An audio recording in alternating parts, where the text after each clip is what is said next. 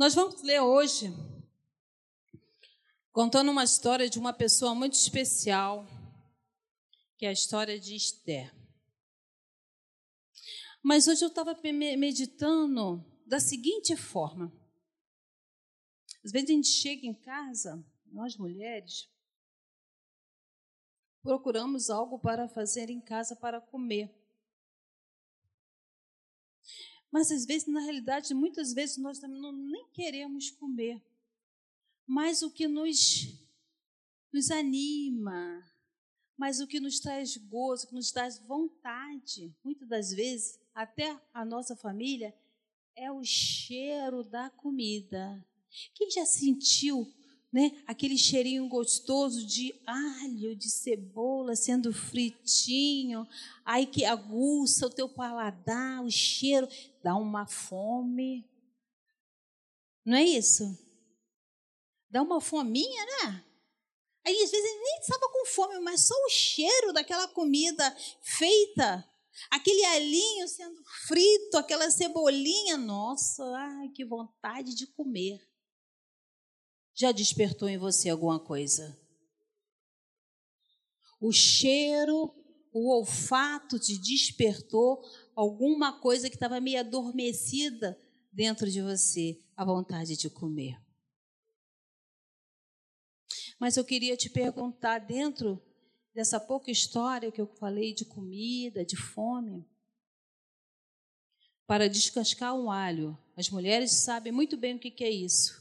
É difícil, né? Existem várias técnicas para se descascar o alho. E eu quero fazer uma pergunta para você. Você pode ser um alho amassado. Existem várias técnicas. Uma bota lá no forno micro-ondas, dois minutos, outro bota no forno convencional, mas assim, acho que três minutos. Outro bota água quente para a casca de soltar, outro deixa de molho de um dia para o outro, outro pega o martelo e amassa o alho e solta com uma faca, outro bota dentro do pote, sacoleja assim, solta a casca e você está ali sendo amassado. Para ter esse cheiro de comida na sua vida. Para que a comida seja pronta, muitas vezes você vai passar esses processos na sua vida. Eu não sei qual o processo que você está no seu alho. Se você está sendo amassado, se estão te jogando água quente, se estão deixando de molho de um dia para o outro, se estão te botando no, no fast food, no, no forno micro-ondas, que é uma coisa rapidinho, ou estão te botando no forno convencional, que é mais tempo. Mas de uma coisa é certa, você vai ser tempero para uma comida gostosa. Não sei qual é o processo, mas a comida feita por você vai alimentar muita gente. Tenha certeza disso, meu irmão.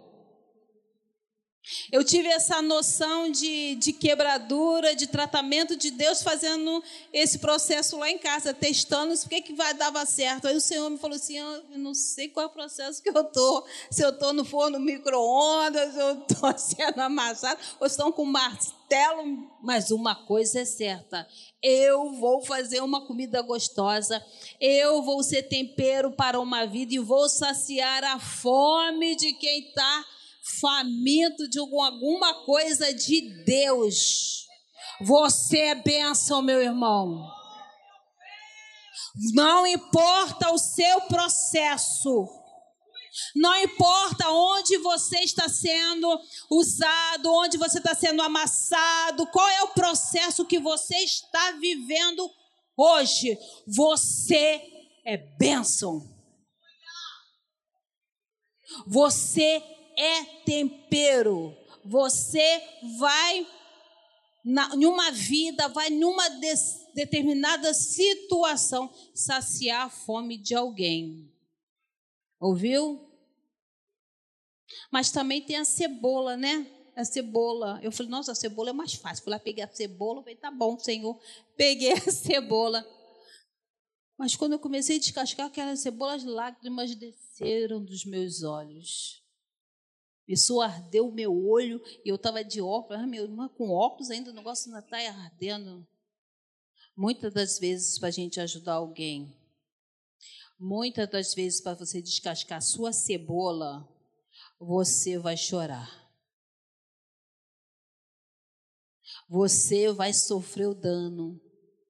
Mas quando aquela cebola estiver limpinha, tiver cortadinha e você jogar naquela frigideira com azeite, vai subir aquele cheiro. Aí você vai pegar aquele alho, aquela situação que você passou, que te trouxe dor, que te trouxe amargura, que te trouxe tristeza, que te levou na depressão, te levou na doença. Olha que coisa gostosa vai sair daí. Que coisa gostosa, que comida saborosa você vai servir nessa mesa. Porque a palavra de Deus fala que ele prepara uma mesa para nós na presença dos nossos inimigos. Davi sabia muito bem o que era isso. Quando ele estava lá atrás da malhada, todos os irmãos vieram a presença de Samuel, mas o Senhor falou assim: não, não sou esses aí, não, Samuel. Aí Samuel, o profeta Samuel falou assim: olha só, obsento a mesa, depois que esse menino entrar. A mesa estava posta quando Davi entrou ali, naquela sala. E todos estavam de pé ao redor naquela mesa. Ninguém havia sentado ainda havia uma mesa preparada, assim também para você. Ninguém vai sentar na mesa antes que você entre. Se Deus prometeu, se você tem um chamado na sua vida, Deus vai cumprir aquilo que Ele falou. Não sei se você está sendo alho agora, você não sei se você está sendo a cebola. Mas uma coisa também não pode faltar nesse tempero aí é o salzinho, né? Porque você é sal. Você é sal. Você é sal. E no teu sal tem sabor. Misturando todo esse ingrediente, a comida vai ser gostosa. E vai saciar a fome. Se eu tivesse que dar hoje um tema, essa mensagem que eu vou passar para vocês, vai ser florescendo após a semeadura. Esther 4, 1. Alho ou cebola? Não pode faltar o sal. Vamos para o sal? Vamos lá? Quando Mardoqueu soube tudo quanto se havia passado, rasgou Mardoqueu os seus vestidos e vestiu-se de um saco com cinzas e saiu pelo meio da cidade e clamou com grande e amargo clamor. Nós conhecemos a história de Esther. Mas do decorrer durante a história de Esther, houve um fortúnio. Alguém quis terminar a alegria de Esther, a alegria do povo judeu de estar em segurança em um reino. Assim também é conosco. Nós plantamos, chamadas para servir. Servimos, fizemos a nossa semeadura, as nossas flores estão crescendo, estão florescendo. Mas vem alguém tentando colocar uma praga no seu jardim. Então, quando Mardoqueu soube de tudo que havia sido planejado contra o seu povo, ele rasgou seus vestidos e vestiu-se com um saco com cinza e saiu pelo meio da cidade e clamou com um amargo clamor. Ele não chorou simplesmente, não. Ele se derramou. Ele clamou o Senhor. Ele não ficou impossibilitado de clamar ao Senhor, não, viu? Nós temos essa possibilidade de clamar ao nosso Deus, porque Ele está sempre pronto a nos ouvir. Mas para uma reação sempre existirá uma ação. Para uma ação sempre existirá uma reação. E quando a tristeza vem na nossa vida, nós devemos reagir no Senhor. Não devemos ficar paralisados. Podemos, por um determinado momento, ficarmos assombrados, mas isso não vai nos paralisar. Isso não vai nos parar não vai nos trazer um amargo que nos traga uma doença, que nos traga a morte, mas não é vida, vida, vida em Cristo. Porque a palavra de Deus veio que ele veio para desfazer as obras de Satanás. E todas as coisas contribuem a nosso favor, porque nós somos chamados segundo o decreto de amor do Senhor. A palavra de Deus fala que Mardoqueu, ele se vestiu de cinza.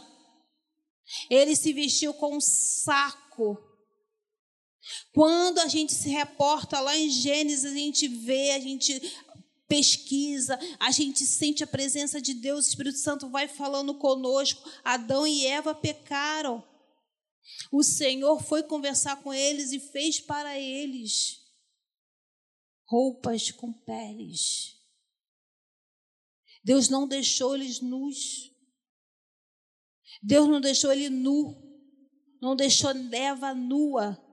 Deus cobriu a vergonha de Adão e de Eva. A palavra de Deus fala que ele se vestiu com um saco. Ele se lembrou que quando um profeta, quando Deus falava a respeito do povo com justiça, o profeta se rasgava, ele se vestia de saco, ele botava cinza sobre a sua cabeça. Para haver cinza, meus irmãos, tem que haver holocausto tem que ter lenha, tem que ter a madeira, tem que ter o combustível. Não é feito de qualquer maneira, não é feito ao acaso. Deus vai dar, Deus vai te dar livramento, mas Deus quer ver a tua ação. Deus quer saber o teu posicionamento de confiança nele, no teu compromisso com Ele. Nós vamos falar aqui sobre fidelidade. Paulo Monteiro vai falar sobre fidelidade, coisa tão importante. Fidelidade no casamento, fidelidade no namoro, fidelidade ao ministério, fidelidade ao seu país, à sua nação, às leis. É uma coisa esquecida. Mas a palavra de Deus fala: quero trazer à memória aquilo que me traz esperança. E quando ele fez isso tudo, ele conhecia a lei. Você conhece a lei de Deus. Você sabe o que deve ou o que não deve fazer, o que convém e o que não convém fazer. Você não é inocente. Você não é inocente, porque você conhece a Deus. E Deus quer te abençoar. Deus tem uma promessa na sua vida. E foi assim que Mardoqueu fez, ele se vestiu, ele jogou cinza, ele se vestiu, ele orou, mas ele não parou por aí não, meu irmão. Nós sabemos disso, que ele mandou um recado lá para a rainha Esther. Gente, Deus, Deus tem que dar estratégia. O que fazer no meio dessa confusão, no meio dessa ameaça de extermínio de um povo? O que fazer quando o teu marido vai embora? O que fazer quando a doença bate na tua porta? O que fazer no desemprego? O que fazer? Que devo eu fazer? Buscar o Senhor. Enquanto se pode achar. Invoque enquanto está perto. porque ele está pronto para te ouvir. Vamos, bota, bota para mim aí. Esther 4, 7. Olha que maluco eu fiz. Depois de orar, depois de prantear, depois de ler as escrituras, ele tinha conhecimento, ele tinha conhecimento de lei. Ele fez, ó, Mardoqueu lhe fez, está falando com Esther. Mardoqueu lhe fez saber tudo quanto lhe tinha sucedido, como também a oferta de prata que Amã dissera que daria para os tesouros do rei, pelos judeus, para os lançar a perder. Também deu a Esther cópias da lei escritas que se publicarem em Suzã, para os destruir, para amostrar a Esther e lhe a, ele a fazer saber, e para lhe ordenar que fosse ter com o rei e lhe pedisse, supl, pedisse e suplicasse na sua presença pelo seu povo. A palavra de Esther. Fizeram saber a Mardoqueu as palavras de Esther, porque Esther falou assim: Mas, gente, se eu entrar lá, na presença do rei, eu conheço a lei,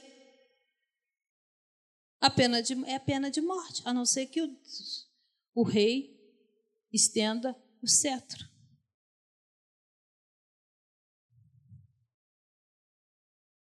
Aí o Mardoqueu falou assim: Olha só, Esther, você é bonitinha, muito bonitinha, muito queridinha. Você está pensando que você vai ficar. Vai ser livre? Vai ficar livre da pena de morte? Não vai, não. Você é judia, você também vai morrer. Não importa onde você está, a lei te alcança. Você também será morta. Não só, não só você, mas toda a nação. Mas eu só, que, eu só, só quero te falar uma coisa. Se você não se levantar, se você não se posicionar, foi para isso que você foi chamada. Deus, de alguma forma, ele vai enviar livramento para o povo. Você vai morrer, mas o povo vai ficar vivo, porque Deus vai enviar livramento para o povo dele. Esté teve que se posicionar depois disso, né? Meu Deus. A responsabilidade é minha, Deus me chamou. Eu não sei para que Deus te chamou, meu irmão, minha irmã. Eu não sei qual é o seu chamado, mas você sabe qual é o seu chamado. Você sabe o que Deus plantou no seu coração. Você sabe o que deve fazer. Se faz desentendido, desentendida. Mas Deus vai dar livramento para sua família, Deus vai dar livramento para a igreja, Deus vai dar livramento para a nação, Deus vai, dar, vai abrir a porta para o seu filho, para sua filha. Porque é a promessa do nosso Deus. Mas você não ficará impune.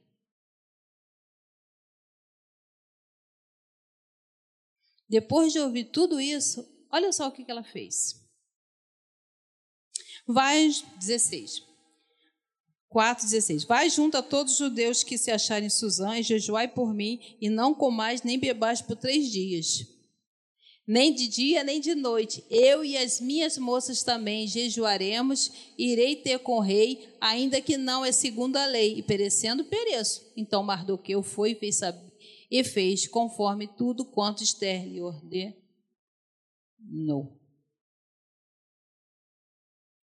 Muitas, muitas lutas na nossa vida, nós só vamos ganhar com jejum e coração, meu irmão. Não tem outro jeito. Não tem outra forma.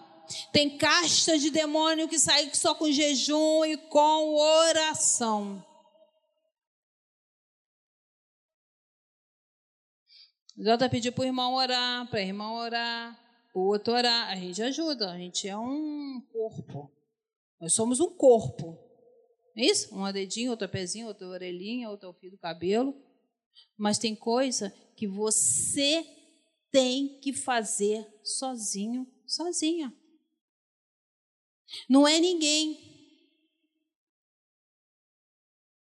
Deus vai falar com você através do tempo, através da chuva, através dos pássaros. Deus vai falar com você. Eu estou aqui, estou te ouvindo, estou te atendendo, estou te fortalecendo, te ajudando. O Senhor fala conosco.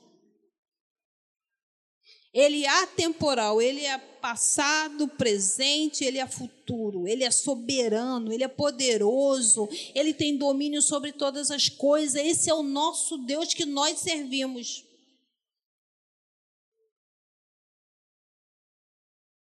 Ele restaurou a nossa comunhão com o Pai, Jesus Cristo, o Messias, o Cordeiro Santo de Deus. Ninguém pode invalidar essa verdade, meu irmão, minha irmã. Ninguém pode invalidar isso. Jesus Cristo, sangue de Jesus Cristo, nos dá acesso à presença do Pai. Você tem acesso à presença do Pai. Você é chamado pelo Pai. Deus conhece você, Ele é teu Pai. Ele é o teu Deus. Ele te conhece por dentro e por fora, Ele que escreveu a tua história. Ele que escreveu os seus dias. Ele que te mantém com vida. Ele que venceu a morte. Ele que venceu as potestades do mal. Ele que desfez, desfez as obras de Satanás, porque a palavra de Deus fala que ele peca desde o princípio, mas ele veio para desfazer as obras do diabo. E Deus quer destruir as obras do diabo na sua vida, na sua casa, na sua família. Você tem que crer nisso. É por isso que você está aqui. É por isso que eu estou aqui. Porque o reino de Deus ele é estabelecido na nossa vida através da nossa busca, através da nossa comunhão e Senhor faz seu tabernáculo em mim. O Espírito Santo habita dentro de você, meu irmão, minha irmã. O Espírito Santo não entra, sai, entra e sai, não, ele habita dentro de você. Você vai florescer. No meio da guerra, no meio da angústia, você vai florescer.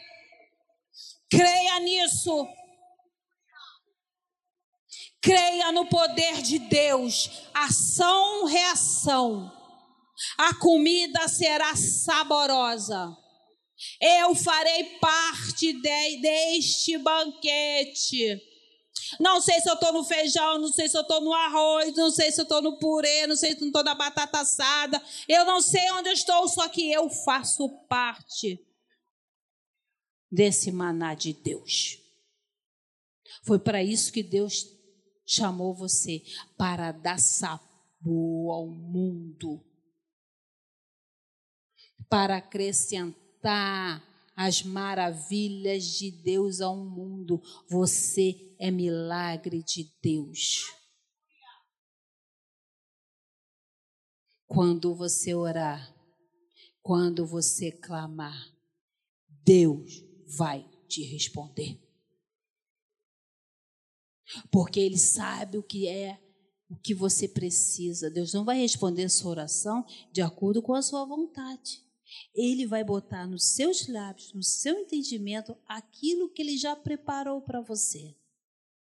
Por isso que a nossa comunhão com o Espírito Santo é tão importante. Que a gente ora o Senhor, mas como que o Senhor respondeu? Lógico que você orou. Não é porque você orou, não, porque eu queria dar. Eu sou Deus. Eu só usei você. É assim que acontece na nossa vida. É assim que as respostas vêm. É porque a gente canta, a gente adora, a gente ora e o Senhor nos responde. Deus é o Deus de milagres. Se eu estou aqui, é porque eu sou um milagre de Deus.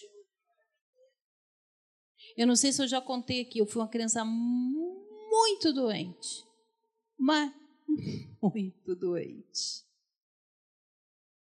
Eu nasci com os pontos, dois pulmões atrofiados, eles não cresceram. Então eu não conseguia respirar. Então, uma criança que não consegue respirar, ela não consegue se alimentar, ela não consegue andar, ela não consegue fazer nada. Sabe essas crianças da Etiópia que só tem aquela barriga assim, grande, magrelo? Era eu. Igual o girininho, né? O girino, ele é, só tem barriga. Foi assim que eu nasci.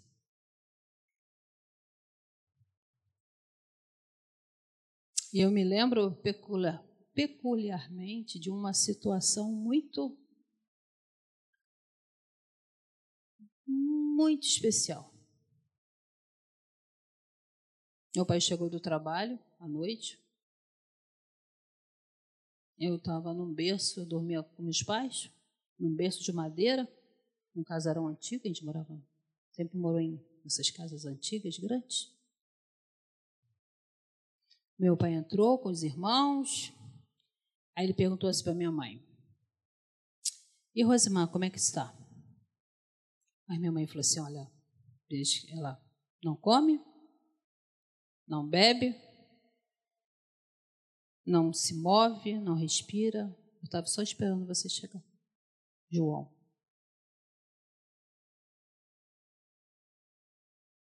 os irmãos que meu pai tirou. Sobretudo, tirou o chapéu, botou na chapeleira, coisa. Gente, eu tinha uns dois anos, tá? Eu contei esse fato para minha mãe lá em casa, né, amor? Minha mãe estava sentada no meu aniversário. Eu falei, você lembra? Ela, e eu nunca tinha falado isso. Ela, eu falei, mas eu lembro. Ela ficou assim, não é verdade? Ela falou, confere. Não foi? Pastor Xavier. Minha mãe tem 90 anos, uma mulher íntegra de Deus. Ele falou: bota, essa, bota a Rosimar na cama. Minha mãe pegou, me botou na cama, imóvel. Falou: vamos orar por ela. Meu pai começou a orar. Impossível não se alegrar quando meu pai orava. Ele começou a orar. Tu és um Deus de vida. Tu não és um Deus de morte. E ele começou a orar. Começou a orar. E aquela casa foi ficando clara para mim. Eu comecei a ver várias luzes naquela casa. Várias luzes naquela casa. Várias bolas de luzes naquela casa. E eles corriam ali de repente eu fiz assim, ó. E estou aqui. Meus irmãos, isso não aconteceu uma vez, não. Isso aconteceu várias vezes.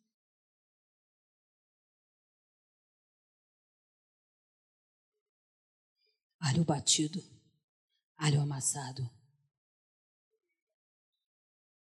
alho no micro-ondas, alho sacolhado, cebola descascada eu não sei para quem você está chorando hoje quando você está descascando essa cebola, meu irmão, minha irmã. Está te fazendo chorar? Mas o final vai sair uma comida gostosa, vai ser tempero. Vai ser tempero para alguém. Porque aquilo que aconteceu com o povo judeu foi tempero para mim, porque hoje nós estamos lendo essa palavra e ela está edificando a minha fé. E nosso Deus não mudou, ele continua o mesmo. Ele não tem variação de mudança, ele é o mesmo. Esther foi a presença. O que, que Esther fez? Esther foi a presença do rei. Três dias jejuando. A gente às vezes não consegue jejuar três horas. Três dias. Três dias. Vou me arrumar, vou enfrentar a situação. Se eu morrer, morri. Eu sei para onde eu vou. Eu sei o que me espera. Eu sei para onde eu vou. Eu sei a quem eu sirvo. O que é morte? Nós somos seres eternos. Nós somos seres eternos. Nós vamos viver eternamente com Cristo, reinando com Ele.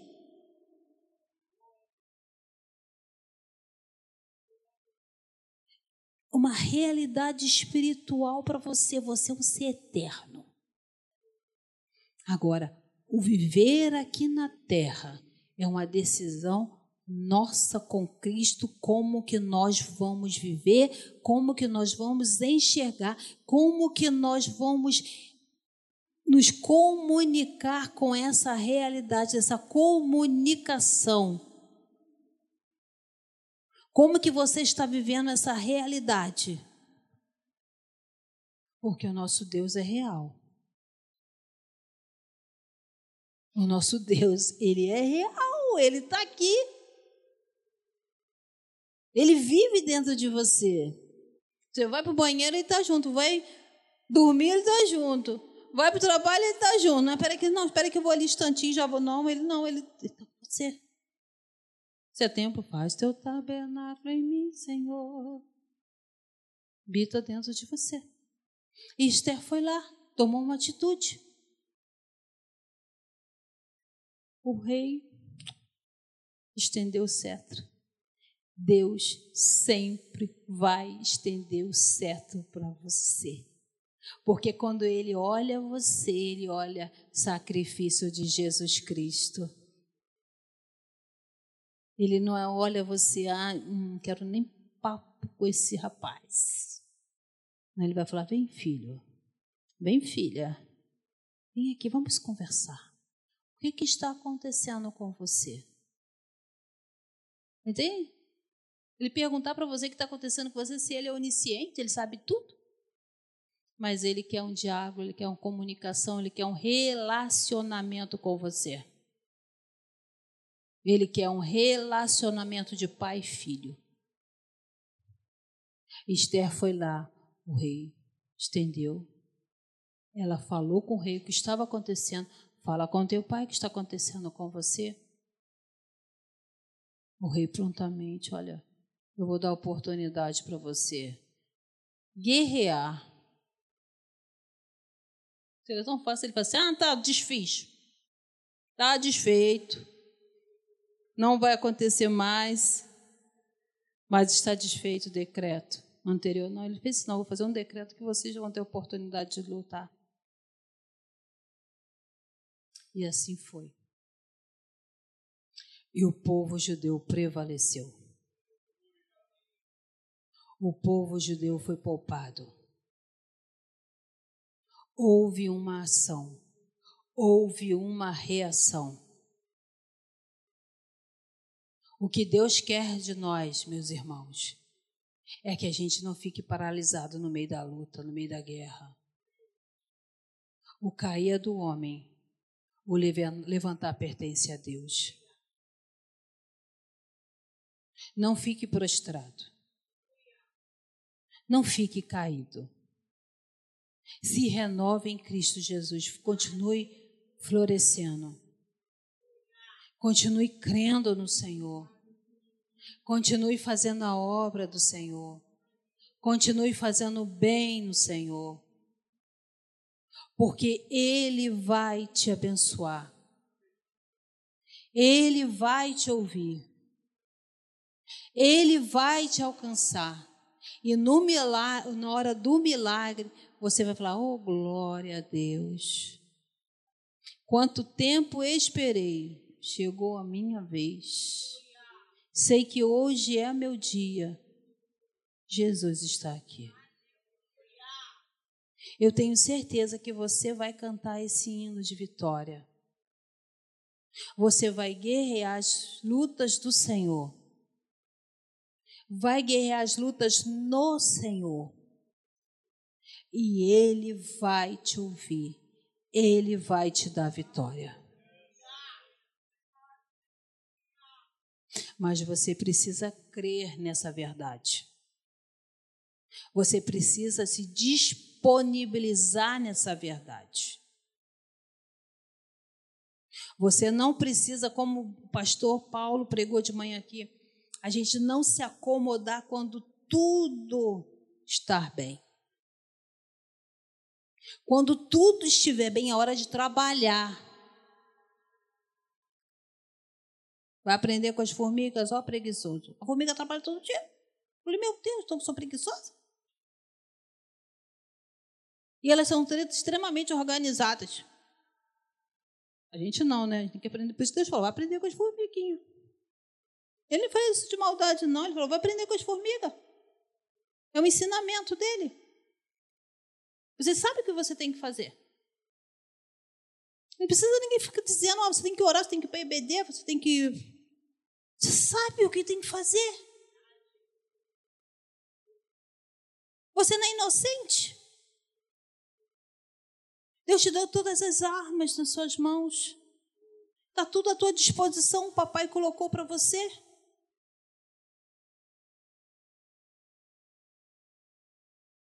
Chorar por quê? Por que chorar? O choro pode durar a noite, mas a alegria vem pela manhã.